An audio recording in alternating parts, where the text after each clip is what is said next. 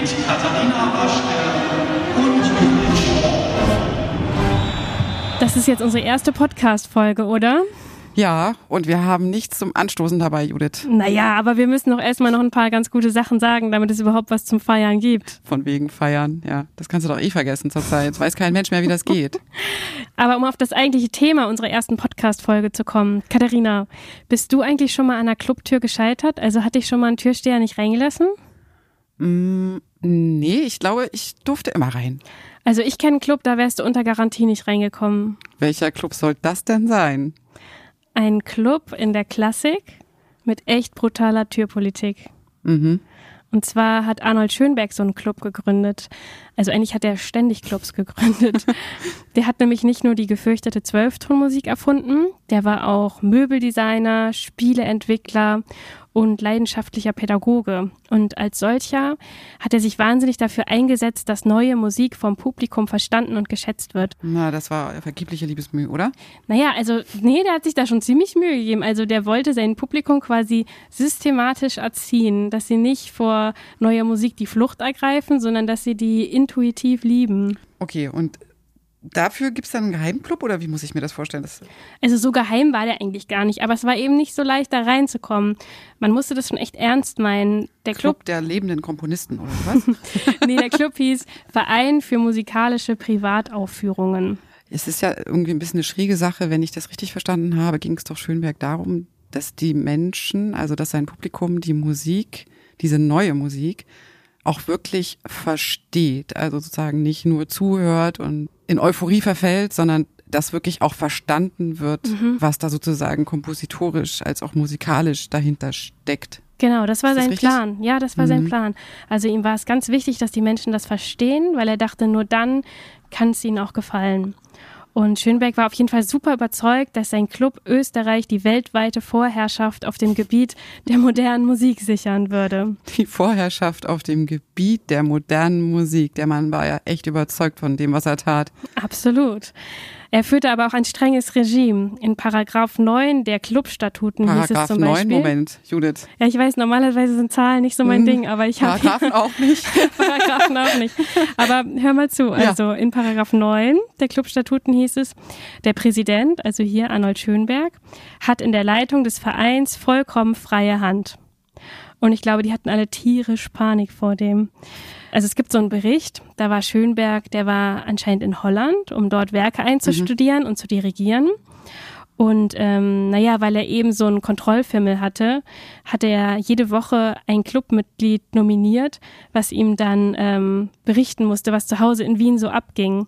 Und in einem dieser Rapporte stand, hoffentlich verärgern Sie es mir nicht, Herr Schönberg, dass ich mich der Maschine bediene, statt mit der Hand zu schreiben. Sie wissen, dass es nur deshalb geschieht, um Ihnen das Lesen zu erleichtern und nicht aus Bequemlichkeit oder dergleichen.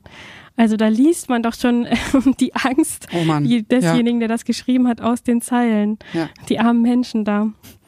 Wenn man das so, wenn man das so hört, ich weiß nicht, ob ich auf so einen Club überhaupt Lust gehabt hätte. Solche Typen kann doch keiner aushalten, oder? Mhm. Aber jetzt erzähl doch mal noch, wie kam man denn nun rein in den Club und ähm, wer musste da draußen bleiben?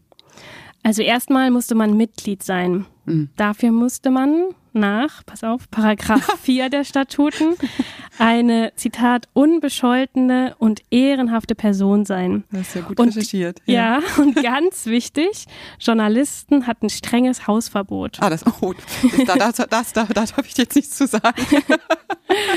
Und ähm, ja. auch jedes Mitglied musste sich dazu verpflichten, auf gar keinen Fall öffentliche Berichterstattung irgendwie anzuzetteln oder irgendwas dergleichen äh, in Bewegung zu Das ist setzen. krass, oder? Ich meine, für uns ist das heute ein ganz wesentlicher Bestandteil der Öffentlichkeitsarbeit, Mhm. Dass wir die Presse einladen und ähm, wir wollen ja auch, dass die berichten. Ja. ja. Ja, aber Schönberg hatte die Kritiker satt. Ich Mhm. meine, zu der Zeit ging in Wien auch einfach echt die Post ab. Also klassische Musik hat dann noch richtige Skandale ausgelöst und die, die Zeitungskritiken, die haben diese Skandale natürlich auch ähm, Mhm. befeuert. Ach so, und ähm, weißt du eigentlich, was noch zu den Clubregeln gehörte?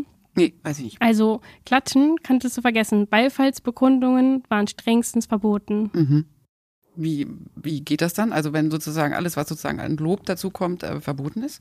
Ja, ist verboten. Absolute Stille nach dem, nach dem äh, Beitrag, weil der Schönberg hat gesagt, dass das. Was Ähm, ist der Sinn dahinter? absolute Konzentration. Auf die Musik. Und auf keinen Fall Euphorie, auf gar keinen Fall Gefühle. Das ist das Schlimmste, was passieren kann. Gefühle machen alles kaputt. Oh, das Ja. ist aber schräg. Ja. Das wusste ich wirklich nicht, weil ich meine, und eigentlich ist es doch genau andersrum. Das ist doch genau die Musik, die großen Gefühle auch auslösen kann oder sollte. Nee, da ging es eher darum, das alles rational zu erfassen. Mhm. Und ähm, die Leute, die konnten auch nicht mit Vorfreude ins Konzert gehen, weil die wussten nämlich überhaupt nicht, was gespielt wurde. Mhm. Das war auch eine Überraschung. Aber die hatten alle so eine Art Bibel, so ein riesiges Sammelprogrammheft, Mhm. wo alle Stücke drin standen, die die irgendwie mal vorhatten, vielleicht zu spielen. Und auch mit Gesangstexten und allen. Also so ein riesen Schinken, den mussten die alle kaufen und immer mitschleppen zu jeder Aufführung. Und dann war das wahrscheinlich so wie in der Kirche. Wenn man dann da saß, dann haben die wahrscheinlich gesagt, hier, äh, schlagen Sie Ihr Programmheft jetzt auf Seite sowieso auf. Und dann konnte man, konnte man eben nachverfolgen, was da, was da gespielt wurde. Was haben die so gespielt in ihrem Club? Zum Beispiel Bruckners siebte Sinfonie. Ah. Hör mal.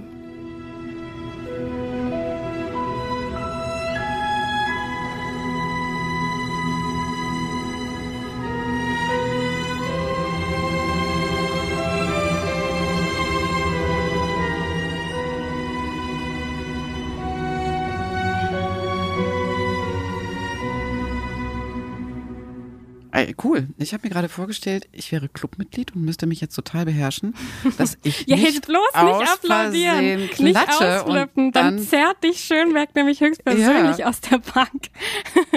das ist echt krass, okay. Ja. Aber sag mal, alle Bewunderung für die schöne Musik, klang das nicht irgendwie auch ein bisschen leiser als sonst? Ja, das ist genau das, was du eben meintest. Ah. Du meintest das ja, wie spielt man jetzt im Club eigentlich ähm, so eine riesen Sinfonie Ja. bei Bruckner? Das ist ja eigentlich so ein, so ein Monsterding. 16 Geigen und ich weiß nicht, Ja. was da alles ist. Ja, Mhm. das konnten die nicht machen. Klar, aus Platznot, aber vor allem eben auch aus Geldnot. Also dieser, dieser Club, der hatte chronische Geldsorgen. Aber Schönberg war ja clever und hat da die Not zur Tugend erklärt, hat nämlich gleich gesagt, ja, ja, das ist, hat gar nichts mit Geldnot zu tun. Das ist, das soll nämlich so sein, weil nämlich so ein riesiges Orchester, das lenkt ja total ab von der eigentlichen Architektur von dieser neuen Musik. Ähm, Ah, und deswegen ja. hat er das reduziert und umgeschrieben. Ja, und eigentlich wurden, wurden in dem Club die Stücke sogar nur mit Klavier gespielt. Mhm. Genau, und normalerweise hat ähm, Schönberg diese Kammermusikfassungen selber arrangiert und in dem Fall von Bruckners siebter Sinfonie hat er aber seinen Schülern Hans Eisler, Erwin Stein und Karl Rankel den Vortritt überlassen. Mhm. Und die haben sich die einzelnen Sätze untereinander aufgeteilt. Ach so, das heißt also jeder, jeder Satz äh, aus der Sinfonie ist von jemand anders arrangiert worden für kleines Orchester. Ja, genau. Also ich glaube, Hans Mhm. Eisler hat zwei abbekommen, aber die anderen haben sich das dann so aufgeteilt. Ja. Weißt du, was eigentlich das Gute ist, dass äh, wir, da wir ja immer noch so ein bisschen in Pandemiezeiten leben, sind natürlich diese kleinen Besetzungen perfekt Optimal. für uns. Ja, da müssen wir gar nicht Weil viel wir ändern. je- unabhängig von Inzidenzzahlen oder mehr oder weniger unabhängig davon diese Sinfonien auf jeden Fall aufführen können. Genau. Wir sollten noch was anhören, oder?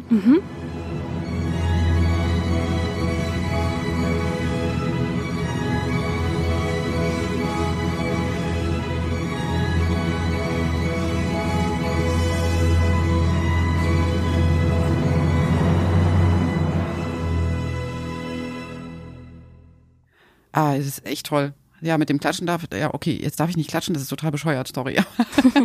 Na gut, aber schon gut, äh, schon gut, dass Schönberg das so am Herzen lag, dass er das so gemacht hat. Ja. Aber auch gut, dass unser Publikum einfach so ins Konzert kommen kann. Und wenn ihm danach Die müssen, ist, genau, keine bei- Clubbeiträge und keine äh, Clubbeiträge und obwohl, bei uns naja. dürfen sie euphorischen Beifall ausbrechen. Genau. So, und das war jetzt die erste Folge von unserem Podcast Klassik Ultras. Und wir freuen uns natürlich total, wenn ihr bei der nächsten Folge auch wieder einschaltet.